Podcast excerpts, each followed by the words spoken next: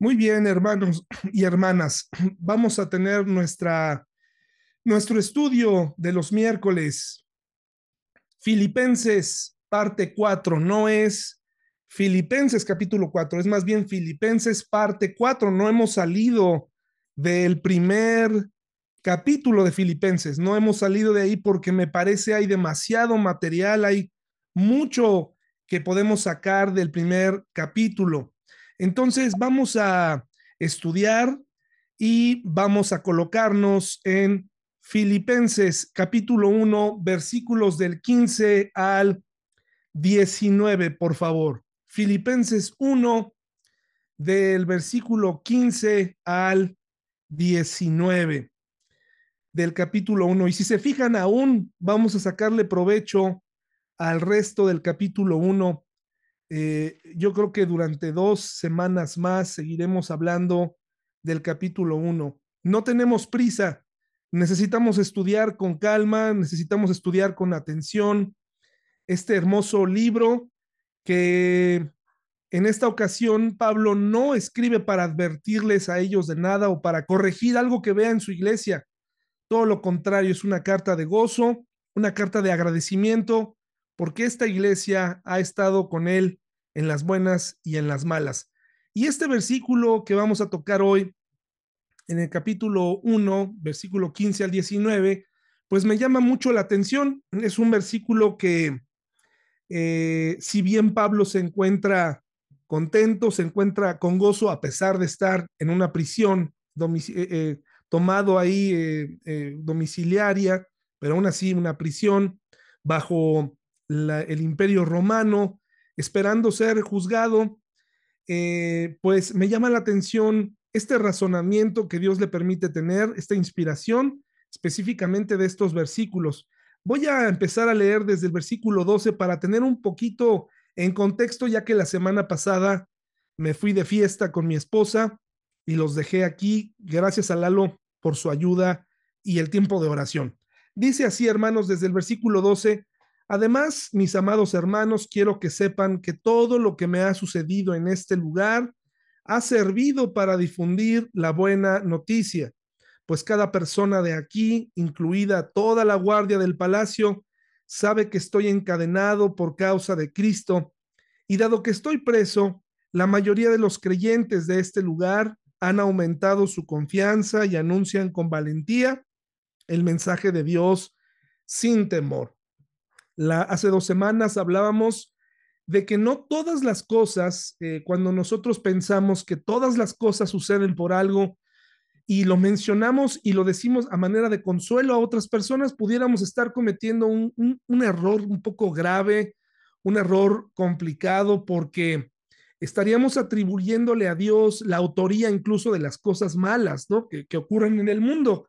Si bien una cosa es que Dios las permita y otra cosa es que Él las invente, que Él las haya creado y que Él las provoque directamente. Ese libre albedrío es la voluntad del hombre, la posibilidad que tenemos de hacer ciertas cosas, las que nos permiten decidir, eh, pero Dios no diseñó las enfermedades, no diseñó eh, las calamidades eh, que se le ocurren al hombre, etcétera, etcétera. Y el versículo 15 dice así, hermanos, es cierto que algunos predican acerca de Cristo por celos y rivalidad. La primera cosa que quisiera yo hacerles ver aquí es, ¿es posible predicar a Cristo por celos y rivalidad? Caray, qué, qué enunciado nos está presentando aquí Pablo. Dice, es cierto, o sea, él dice, estoy consciente que hay algunas personas que están libres que están afuera, que están predicando acerca de Cristo, el mismo Cristo del que él hablaba, que él conoció, eh, que el, que le llamó camino a Damasco, pero nada más que aquí cambia un pequeño gran detalle, es que en realidad ellos están eh, predicando a Cristo con otras intenciones, por celos y por rivalidad. ¿Cómo es esto posible? ¿Es esto una realidad en nuestros días?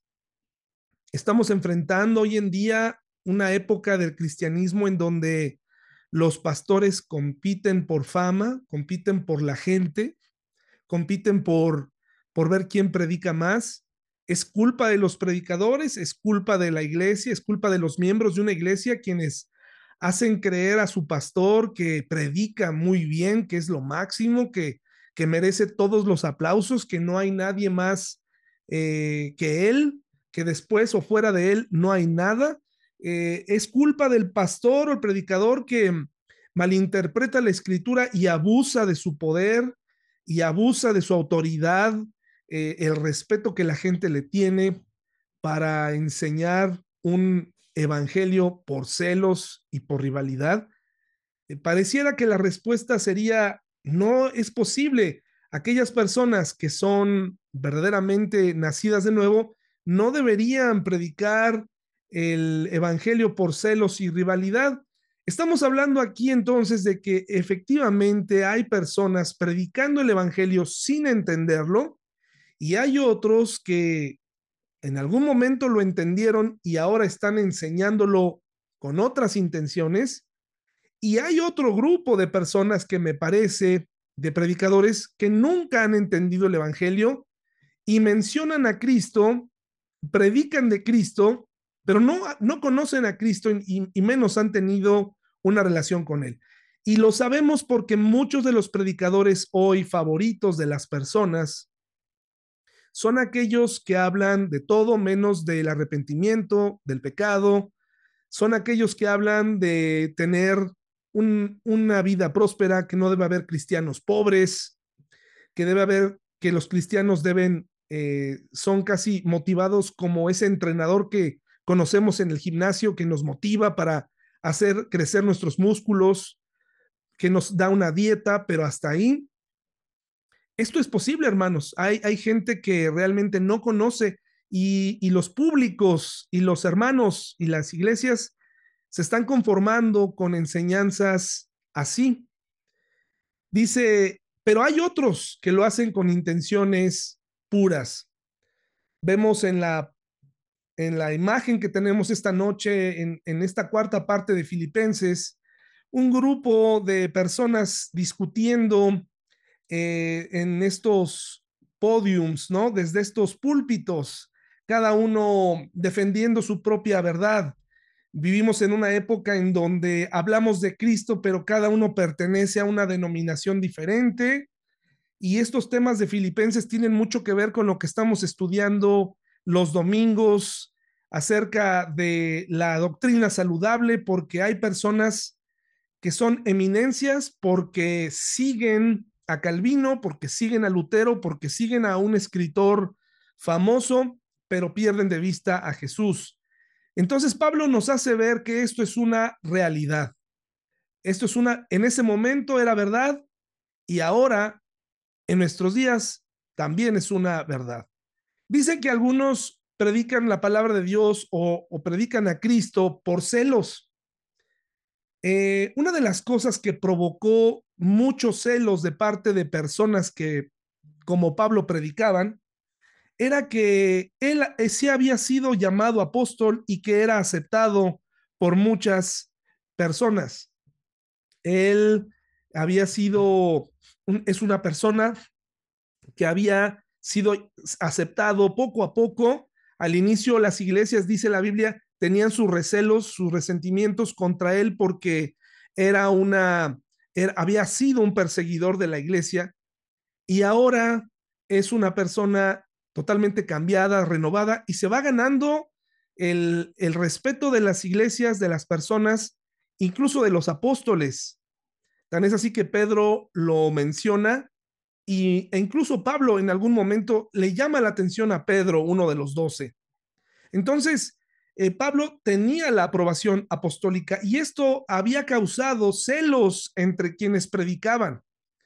Hoy en día, hermanos y hermanas, parece ser que vivimos en una época en donde el pastor tiene que tener muchas credenciales, muchos estudios, en algunos lugares, específicamente en Estados Unidos, hay universidades dedicadas a la preparación de los llamados siervos de Dios, en donde se les da no solamente la licenciatura, sino también se les da la maestría, también se les otorgan grados eh, y eso pues no está del todo mal siempre y cuando sea un conocimiento que se usa en favor de la iglesia y sobre todo para propagar el evangelio. Pero Pablo tenía estas características que se debe tener o que deberían tener un apóstol. La pregunta hoy en día para ustedes que están esta noche aquí conmigo estudiando es, seguramente han escuchado que hay personas que hoy en día, en el 2023, se hacen llamar apóstoles. Entonces, aquí habría que preguntarnos tres cosas. ¿Existen los apóstoles actualmente? ¿Hay una sucesión apostólica? ¿Hay en realidad eh, esto está aprobado por Dios, realmente Dios está llamando apóstoles. ¿Pudiera yo, David Melo, el, el, el predicador de Plazas del Sol, llegar a ser llamado apóstol? ¿Pudieran ustedes llamarme apóstol?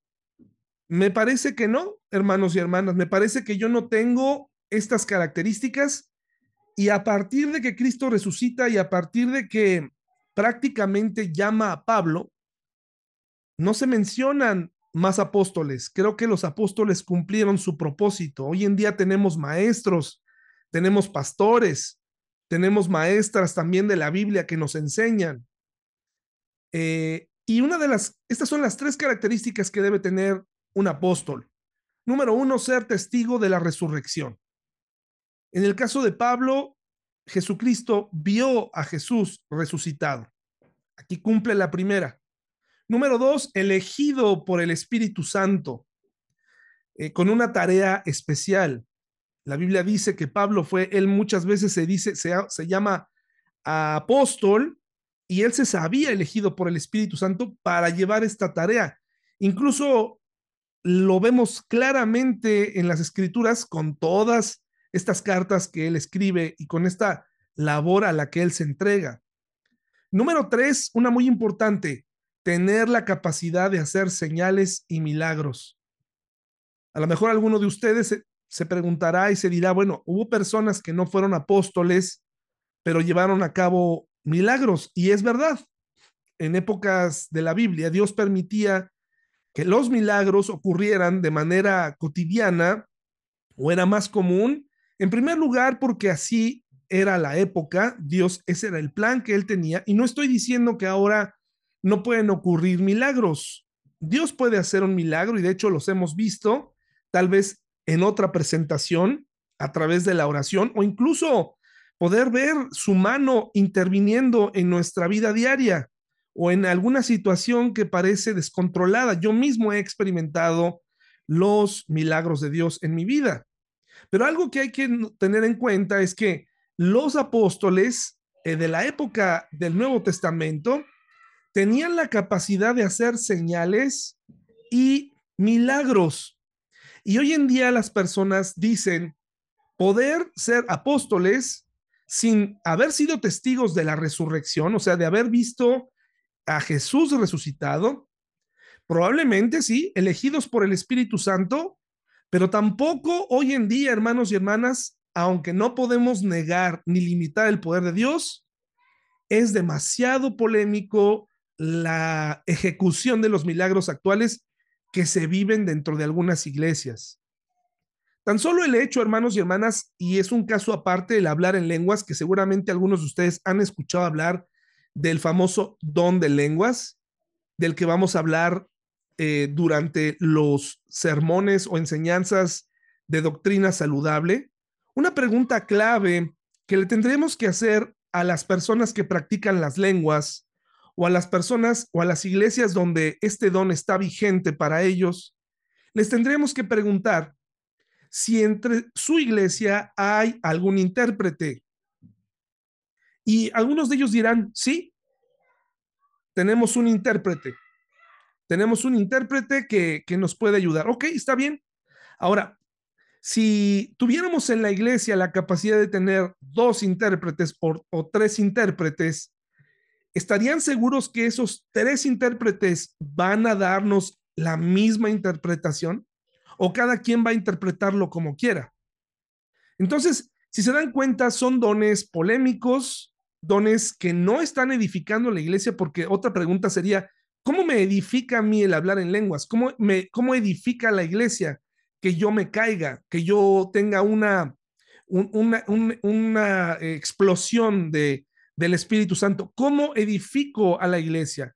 ¿De qué forma un avivamiento que viene de la música está o sirve para edificarla a las personas?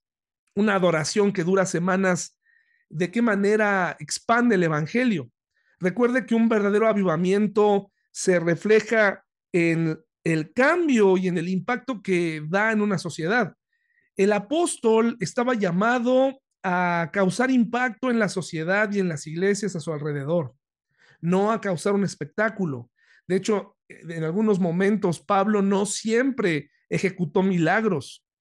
Me atrevo a decir que Pablo fue de los apóstoles que menos milagros realizó, a diferencia de los doce que fueron enviados para hacer tener poder. Al menos los de Pablo no se, no se hablan de muchos milagros de Pablo, sin embargo, sí sucedieron. Pero la gente tenía celos porque decía, bueno, Pablo puede hacer esto, pues ahora yo voy a predicar a Jesús, que es, eh, llama la atención, que Jesús es, es el, el personaje de moda, pero no me voy a meter en problemas, o sea, solamente voy a predicar de él, no como Dios, sino como un hombre y voy a contar sus historias. Dice Primera Corintios 3, hermanos y hermanas, si me acompañan allá, Primera Corintios 3 del 1 al 9. Primera Corintios 3 del 1 al 9. Vayamos allá porque dice Pablo que algunos predican a Jesús por celos otros lo predican por rivalidad. Hoy en día en las iglesias se presta mucho el acrecentar la rivalidad entre predicadores y pastores.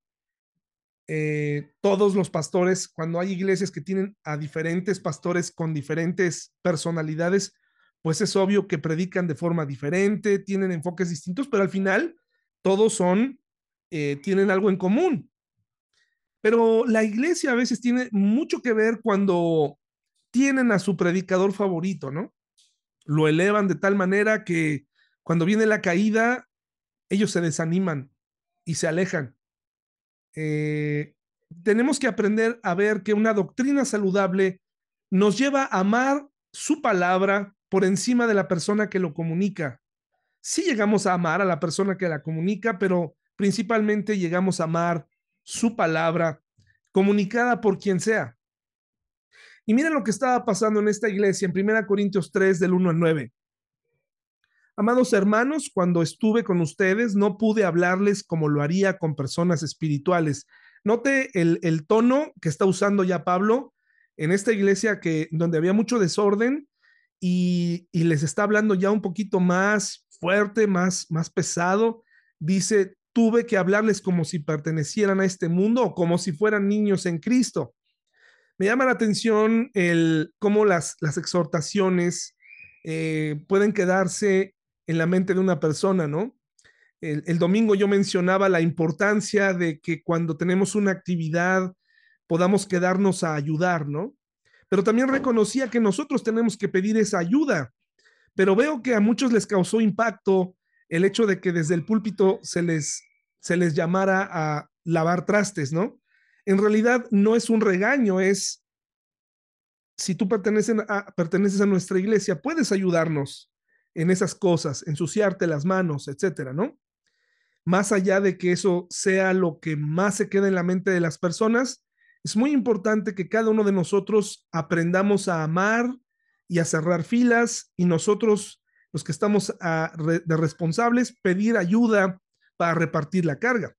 Dice, tuve que hablarles como si pertenecieran a este mundo, como si fueran niños en Cristo. Si yo dijera algo así, hermanos, yo creo que me metería en muchos problemas.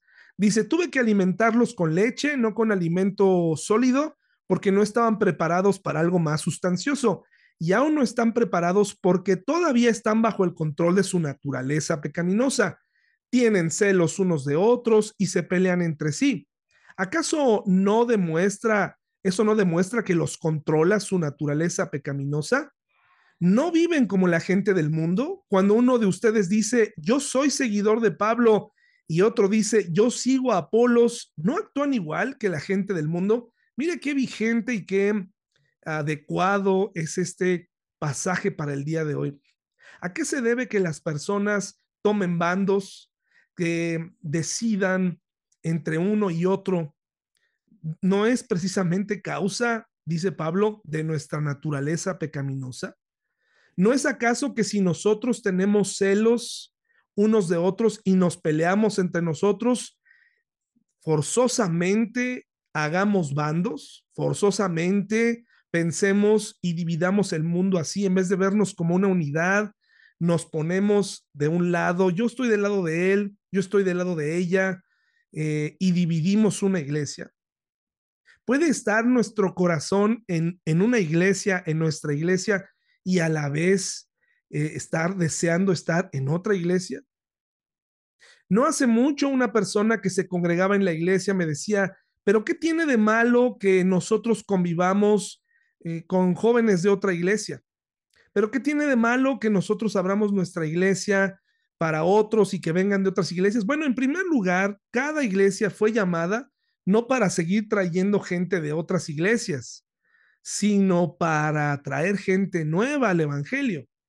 Entonces, si tu enfoque es traerte gente de otra iglesia, pues ahí hay un error. Ahora, eso no quiere decir que no le vamos a dar la bienvenida a personas que vienen buscando un alimento diferente o que se ha cumplido un ciclo en la iglesia de donde vienen. Pero el problema está en que muchas personas tienen en su mente esta idea de que, bueno, aquí no hay jóvenes, aquí no, hay, no está mi pareja, la voy a ir a buscar a otro lado o ellos tienen que venir. Eso es un desorden. También podemos trasladarlo cuando una persona eh, hace una investigación profunda acerca de quién va a predicar el domingo. Yo procuro no avisarlo.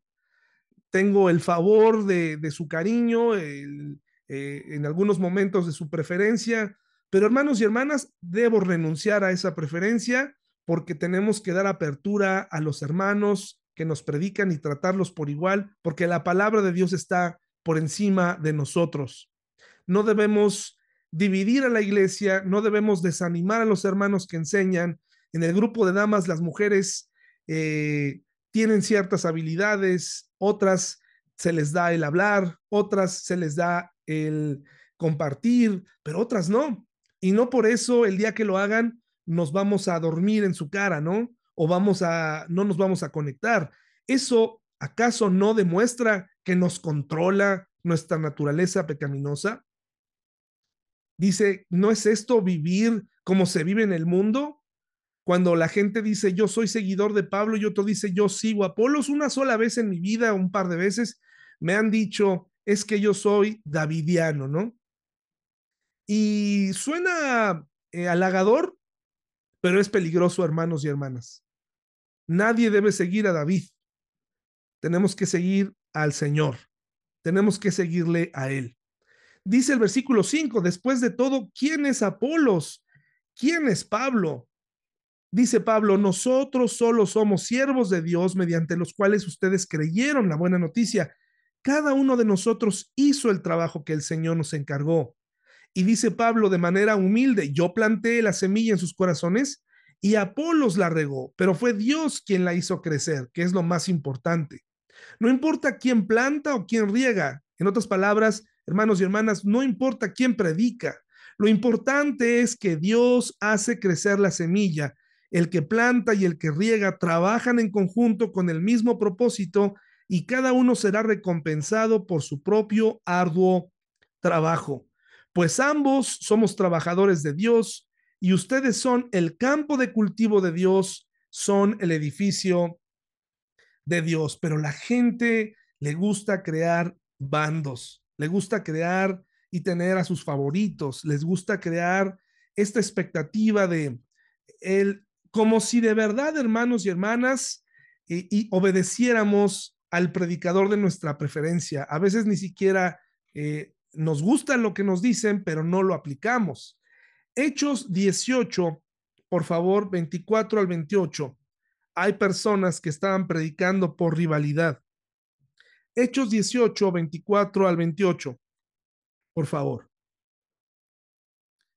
¿Cómo comienza esta, esta rivalidad entre, entre Pablo y Apolos?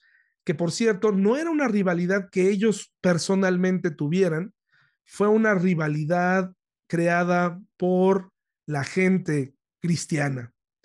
Dice, mientras tanto, un judío llamado Apolos, un orador elocuente que conocía bien las escrituras, qué buena combinación, un orador que lo hace muy bien y que además conoce bien las escrituras, llegó a Éfeso desde la ciudad de Alejandría en Egipto. Había recibido enseñanza en el camino del Señor y les enseñó a otros acerca de Jesús con espíritu entusiasta y con precisión. Sin embargo, él solo sabía acerca del bautismo de Juan. Cuando Priscila y Aquila lo escucharon, hermanos fieles de esta iglesia, lo escucharon predicar con valentía en la sinagoga, lo llevaron aparte y le explicaron el camino de Dios con aún más precisión. ¿Quién lo hizo que, que fuera todavía más preciso? No Pablo, no ningún apóstol, miembros de su iglesia, miembros de aquella iglesia lo hicieron ver que tenía una doctrina ahí como que equivocada y que había otro tipo de bautismo y fue más precisa su enseñanza. Apolos pensaba ir a Acaya y los hermanos de Éfeso lo animaron para que fuera. Les escribieron a los creyentes de Acaya para pedirles que lo recibieran. Cuando Apolos llegó, resultó de ser de gran beneficio para los que por la gracia de Dios habían creído. Refutaba a los judíos en debates públicos con argumentos poderosos. Usando las escrituras, les explicaba que Jesús es el Mesías. ¿Se da cuenta del, del poder que tiene la humildad? El, el, poder de Pablo. Él sencillamente, hermanos y hermanas, pudo no mencionar a, Pablo, a Apolos. Lucas está mencionando en Hechos a Apolos y está contándonos su historia. Y, y, nos la está contando porque Dios puede usar a cualquier persona. Y por supuesto hay personas que tenemos ciertas habilidades, otros tienen otras, pero lo principal aquí, y hay que rescatar, es que la iglesia, a través de Priscila y Aquila, toman lugar para corregir la doctrina de Apolos y para ayudarle a que no se perdiera, a que se alineara a la enseñanza y a la doctrina saludable, a que no hubiera ninguna rivalidad con ningún apóstol o con ninguna persona.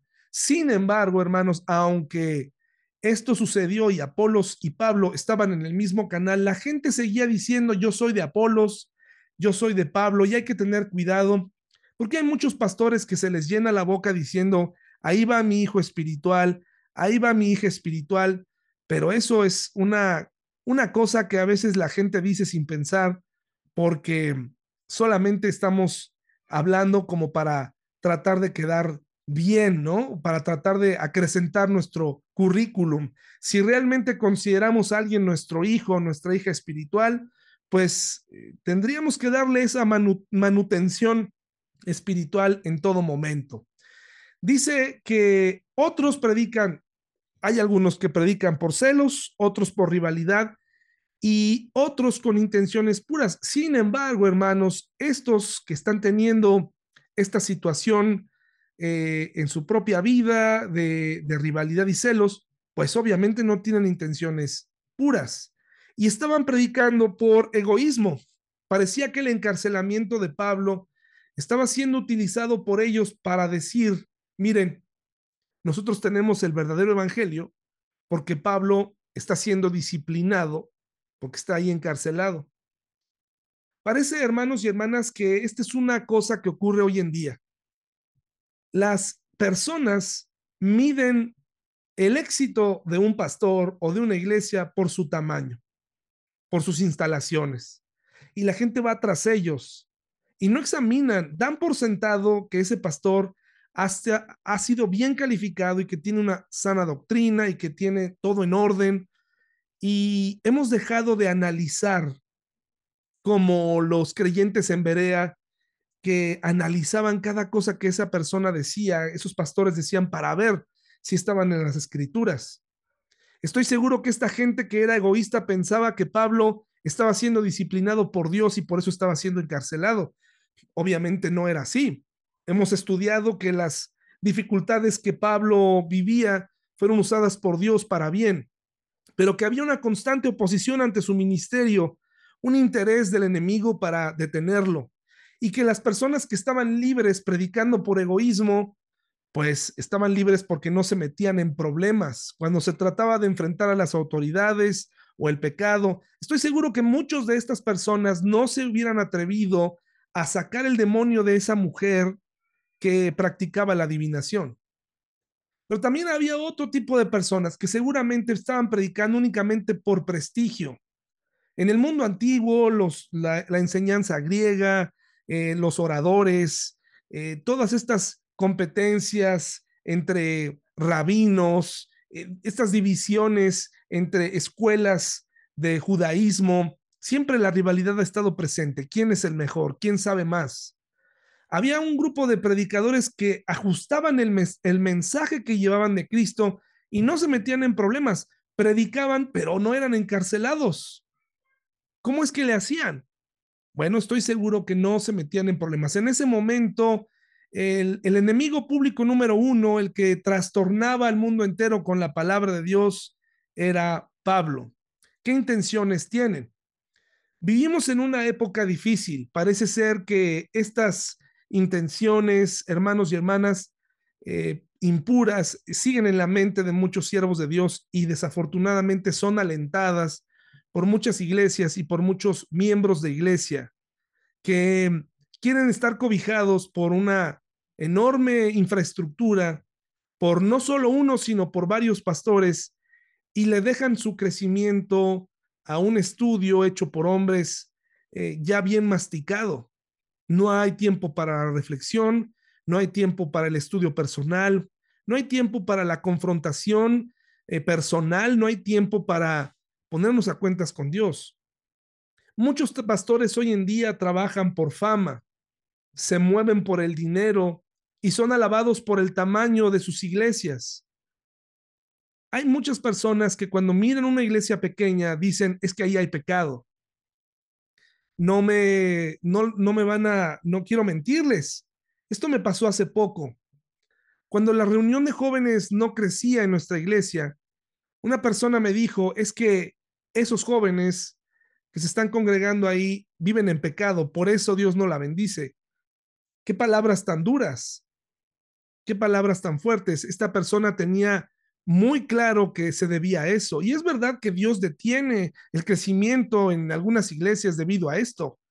Pero en todo caso, hermanos y hermanas, ¿cómo le haríamos para saber si verdaderamente nosotros o el grupo de jóvenes estamos calificados o no para llevar a cabo un ministerio? Estamos perdidos entonces, hermanos. Estamos, ¿a, ¿a, quién le vamos a predicar? ¿No la iglesia está llena de pecadores? ¿No la iglesia está llena de gente imperfecta? Pero la gente piensa y dice, esa iglesia es grande, esa iglesia es sana doctrina, es exitosa, yo quiero estar ahí. Esta iglesia es pequeña, le faltan cosas, eh, no quiero estar ahí, por algo es pequeña. Así es como se está dividiendo el mundo hoy en día. Por eso les digo que si no amamos lo que tenemos y no edificamos nuestra iglesia, el tiempo que nos tome edificarla, amarnos, predicar la palabra y la doctrina saludable, no nos queda mucho tiempo como iglesia, porque la gente volteará a ver estas iglesias establecidas. Y quiero dejar claro algo, no es que todas las iglesias grandes estén mal o que sea un pecado que sean grandes. Había iglesias muy grandes en el Nuevo Testamento. El asunto aquí es, ¿amamos nuestra iglesia lo suficiente sin importar el tamaño? respaldamos a los líderes, respaldamos los ministerios, me siento parte de mi iglesia y colaboro, me siento en libertad de hablar, de expresar cómo me siento o en vez de hacer esto, murmuro. Recuerda, hermano y hermana, que tú no estás en la iglesia para padecerme. Tú no tienes por qué padecer a ningún pastor. Estamos del mismo lado. Cuando una persona se va y se enoja y ni siquiera sabemos por qué se fue, pues nos deja con la duda, ¿no? Si estábamos tan abiertos y, y, estábamos juntos, ¿qué pasó, no? Entonces hay una mala intención ahí. Hace poco, a principios de marzo, están viendo en pantalla a uno de los predicadores modernos, catalogado uno de los más grandes. Yo incluso aquí tengo una de sus Biblias anotadas por él, como muchas que hay. Eh, y uno de ellos es Steve Lawson, quien en una convención de pastores muy famosa en Estados Unidos, de corte conservador, calvinista, eh, dijo lo siguiente, el 5% de John MacArthur, quien es el caballero que tiene lentes, vale más que todos los evangélicos juntos. Eso lo dijo, está grabado en YouTube y es increíble que haya llegado a esta conclusión este hombre y es increíble que haya cristianos que defiendan esta declaración de este hombre. John MacArthur ha influido o influyó en mi vida de alguna u otra manera porque tengo su Biblia anotada y porque muchas de sus anotaciones o estudios, que por cierto algunos acusan que, que son plagio, no me consta, pero hay acusaciones. Lo que sí es que en su iglesia, hermanos, se acaba de destapar un terrible escándalo de, de encubrimiento de abuso sexual, donde la iglesia de John MacArthur no ha salido a aclarar y ha defendido a los abusadores, esposos eh, que han abusado de, sus hijos y le han aconsejado a algunas esposas que se queden con ellos a pesar de que el abuso está comprobado. De hecho, él fue uno de los que se opuso a que su iglesia cerrara en tiempo de pandemia y demandó al estado de California y etcétera. Lo más importante es que aunque este hombre tiene todo el alcance y es un hombre que ha sido de bendición para muchos, ¿qué pasa cuando alguien sale con esto de que el 5% de John MacArthur vale más que todos los evangélicos juntos? ¿Qué porcentaje nos deja? Esta es la realidad.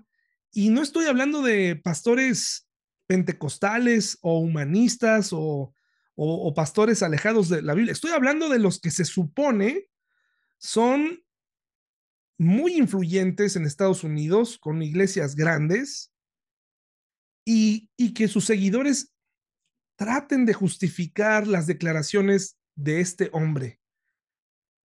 Eso es a lo que me refiero cuando les digo, estamos viviendo en una época en donde el Evangelio eh, está quedando en un segundo término y son los hombres pastores los que aceptan homenajes, aceptan eh, fiestas en su honor, aceptan eh, que se haga todo tipo de cosas alrededor de ellos. ¿Que no, que no estamos aquí para servir, hermanos y hermanas? ¿Que no los pastores estamos aquí? Si el maestro, si el, si el salvador del mundo dijo que él había venido para servir, no para ser servido, ¿en qué momento se ha hecho un homenaje para Jesús? ¿En qué momento se organizó una fiesta para Jesús? Y, él la hubiera aceptado porque es Dios.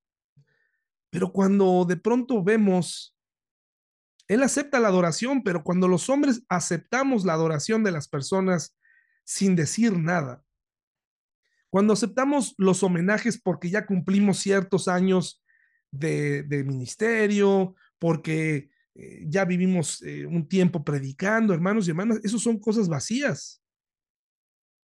Esas son cosas que no edifican a la iglesia. Lo único que hacen es empoderar a los hombres y desviarlos del verdadero mensaje, porque ¿qué va a pasar cuando estos pastores que se dejan alabar de esta forma desaparecen? Se desaniman las personas, se van de la iglesia, pierden el rumbo, pierden el camino. Por eso tenemos que tener la puesta, la mirada puesta en Jesús. Esto no es algo bonito para mí para decir porque en muchas ocasiones es muchísimo más bonito recibir alabanzas, recibir eh, flores, recibir eh, buenos comentarios. Pero, hermanos y hermanas, llega un momento en donde cuando alguien te hace una observación al estilo Priscila y Aquila, no nos gusta. Cuando alguien que nos dice algo, oye, esto no estuvo bien, no nos gusta. Y entonces podemos entender por qué Pablo decía, en esta época hay gente que está predicando por celos, por rivalidad, por fama, por prestigio. Esto es una aberración. 5% de John MacArthur vale más que todos los evangélicos juntos. ¿De qué habla este hombre? ¿De qué está hablando? Si no estuviera grabado, no lo creería. Y lo más interesante es el silencio de MacArthur hasta esta fecha. No ha dicho nada, no se ha pronunciado en absolutamente nada. Los miembros de la iglesia, hermanos y hermanas, permitimos que esto ocurra. Homenajes, cumpleaños, aniversarios por el ministerio, fiestas de retiro. Hermano y hermana, la mejor manera de honrar a una persona que ha formado parte importante en tu vida es ser agradecido con esa persona. Lo que la Biblia dice, no murmurar en contra de ella y orar por esa persona. No hay nada mejor que tú puedas hacer. Agradecido por la oportunidad de tener un maestro, una maestra, no murmurar en contra de ella ayuda bastante porque la murmuración es un cáncer en la iglesia y tu oración es la mejor forma de agradecerle a una persona. Es muy bonito cuando la gente se acerca y agradece. Está muy bien. Muy poca gente lo hace. Muy poca gente regresa y agradece eh, el estudio o agradece, pero ¿cómo anima cuando alguien escribe algo sin afán de eh, ensalzar de más? ¿Qué tal el no murmurar? Imagínate la bendición de que la iglesia ore por su pastor o por el maestro, en vez de estar gastando dinero en homenajes, cumpleaños, aniversarios, fiestas de retiro. La mejor manera es esta, ser agradecido con esa persona, decirle gracias por el tiempo y eso es todo. No murmurar y orar por ella. En los, en los cielos hay fiesta cuando un pecador se arrepiente, no cuando un pastor hace lo que tiene que hacer. En los cielos hay fiesta cuando un pecador se arrepiente, no cuando un pastor hace lo que tenemos que hacer. Es nuestro trabajo pero hay ocasiones en las que la propia iglesia permite esto. Hace algunos años se estaba predicando y, se, empezaba a hacer una, una costumbre en la iglesia que cuando yo cumplía años se me acercaran con un arreglo floral. Eh, tuve que detener esta práctica, hermanos y hermanas. No debería haber ningún regalo. Lo hacemos para Dios ni para la esposa del pastor, ni para los hijos del pastor. Esto lo hacemos para Dios. Debemos celebrar cuando un pecador se arrepiente. Invertimos en Biblias para darle una Biblia al pastor, perdona, al nuevo creyente. No cuando un pastor hace lo que tiene que hacer. Ya se hace mucho cuando se nos paga. La Biblia dice que el sueldo de un pastor es adecuado. Y por cierto, hermanos y hermanas, tenemos que dejar de mencionar, y yo quiero aclararle a ustedes, que yo no estoy en la iglesia de medio tiempo. Yo no sé usted el concepto que tenga de pastores que trabajan de tiempo completo. En algún momento yo estuve, como le llaman, de tiempo completo y tenía demasiado tiempo libre. Hermanos y hermanas, yo estoy de lleno pensando en ustedes. Por favor, vea una foto mía de hace 12 años y ahora he envejecido con mucho gusto porque los problemas son muchos. Así que, por favor, mm, quítese de la idea de que trabajar es una es trabajar medio tiempo. Pablo trabajaba y fue el que más escribió, hermanos. Pablo se dedicaba a hacer eh, tiendas y fue el hombre que más escribió en la Biblia. ¿Me va a decir que Pablo estuvo de medio tiempo? Vamos a dejar de pensar en eso, hermanos y hermanas. Créanme que yo estoy disponible. Trabajo porque necesito hacerlo, porque no puedo cargarle a nuestra iglesia los gastos totales de mis hijas y de mi esposa. Es una bendición trabajar, lo puedo hacer. Pero es muy importante que esto también usted lo crea, porque dentro del paquete que tenemos como iglesia, donde la gente nos elige porque no teníamos cambiador, ya tenemos cambiador. Quique ya lo instaló, Gaby lo donó y ya lo tenemos ahí. Alejandro instaló, eh, ayudó a la instalación, Alejandro Rosiles, y ahí está el cambiador. Ya tenemos baños para mujeres y hombres, porque antes no teníamos. Ya están muy bonitos, dobles. Ya tenemos cunero. Ya tenemos salón de niños. Estamos a punto, a punto de construir y empezar una etapa para un salón para adolescentes. Ya tenemos bautisterio. Ya tenemos, eh, se están haciendo modificaciones. En este momento están trabajando personas en modificaciones que espero que puedan ver el domingo en las puertas, cambios pequeños pero significativos. Y eso es lo que va ocurriendo en nuestra iglesia. Pero ¿qué crees? La gente sigue poniendo un pretexto para no venir, para no congregarse. Y dicen, es que le falta siempre, claro que siempre nos va a faltar, hermanos y hermanas, siempre, siempre estoy eh, siempre nos va a faltar algo. Eh, pero tenemos que dejar atrás esta actitud, hermanos y hermanas. Nunca una iglesia será suficiente para algunos cristianos. Sencillamente no quieren que porque ya el predicador dijo esto, que porque ya no me gusta que, que predique aquel, y tu vida espiritual está estancada desde hace años. Pero ¿qué creen? Por mucho coraje y que Pablo sintiera coraje por las personas que predican por celos o por rivalidad, Pablo nos da una respuesta muy sabia a este problema. Y acaba con lo que en muchas ocasiones hemos caído, el ataque a otras iglesias. Yo he caído en eso, ¿no? Y él nos da una lección de sabiduría. Y yo le pido a Dios que me permita practicar más este tipo de sabiduría. No cabe duda que Pablo fue elegido por el Espíritu Santo y no cabe duda que él, aún trabajando, estaba concentrado, estaba enfocado, estaba en oración, le pedía mucha ayuda a Dios y Dios le daba este tipo de cosas que son increíbles, porque si yo estuviera denunciando como esta noche, esto se hace mal, esta iglesia hace esto y aquello, yo me quedaría ahí, como en muchos sermones me he quedado a la mitad, pero Pablo cierra mi boca diciendo, pero eso no importa sean falsas o genuinas sus intenciones. Es decir, no importa si la iglesia es grande o pequeña y, si la iglesia grande es hipócrita, es falsa, si tienen eh, eh, intenciones puras o no, no importa si esto está bien o está mal, en cuanto a ellos, no importa, dice, el mensaje acerca de Cristo se predica de todas maneras. De esta manera, Él cubre su corazón dándole oportunidad a Dios de hacer un lado la amargura, dejar a un lado el pensamiento de, pero es que yo estoy aquí prisionero y los demás están allá afuera predicando por otras razones, en vez de amargarse, en vez de pedir venganza, él dice, pero al menos la palabra de Dios se está predicando, se está predicando el Evangelio. Y creo que esa debe ser la conclusión de esta noche, hermanos y hermanas, y hacia allá debemos ir.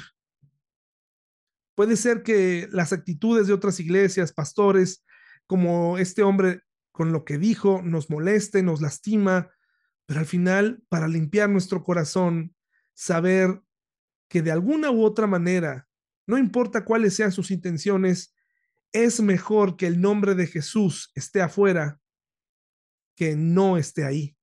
Es mejor que esté afuera, está mejor que se predique, dice, el mensaje acerca de Cristo se predica de todas maneras, de modo que me gozo, es decir, no me afecta, no me afecta lo que está pasando afuera y por qué ellos están libres y por qué yo no estoy libre, porque muchos están a lo mejor predicando en las iglesias que yo fundé, porque algunos se hacen o se ostentan predicadores cuando no están dispuestos a vivir ciertas cosas.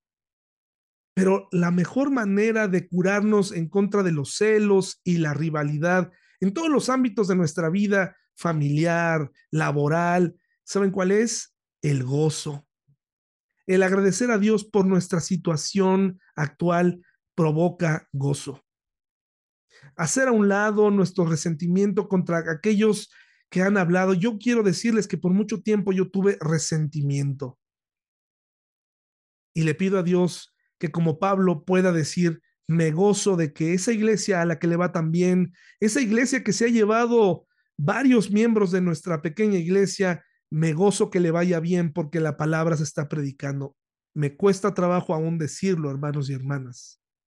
Cuando una persona se ha despedido de mí porque me dice me voy a otra iglesia porque allá hay algo, dentro de mí quisiera decirle a Dios, muéstrales, que se les caiga la venda de los ojos, pero después digo, que no es la actitud correcta. La actitud que yo aprendo esta noche es, me gozo porque la palabra, porque se está predicando por las razones que sean. Y dice Pablo, no solamente me gozo, sino seguiré gozándome porque sé que la oración de ustedes y la ayuda del Espíritu Santo, el Espíritu de Jesucristo, darán como resultado mi libertad todo lo que venía a su mente de escuchar, la gente que le traía a él, oye, ya te diste cuenta que aquel predicador está predicando en libertad y mira, tú estás aquí, ¿no, ¿no estará Dios disciplinándote?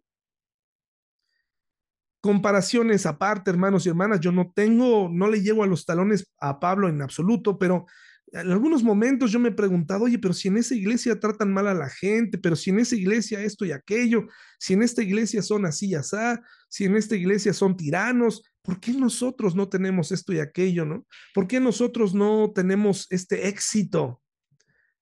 Inmediatamente hoy la palabra de Dios llega profundo en mi corazón y me dice, no, gózate, Dice, sé que la oración de ustedes y la ayuda del Espíritu Santo de Jesucristo, el Espíritu de Jesucristo, darán como resultado mi libertad. Yo me gozo de mi situación ahora y sé que el Espíritu de Jesucristo dará como resultado mi libertad. Así dice Pablo, no solo mi libertad física, sino la libertad interna de liberarnos de la rivalidad, liberarnos de la amargura, de los celos, y comenzar a ser libres en un mundo en donde cada vez es más difícil encontrar una iglesia con intenciones puras, en vez de convertirme en alguien que va a estar auditando las iglesias, me debo convertir en alguien agradecido porque al menos hay un grupo de gente o varios grupos de personas reunidas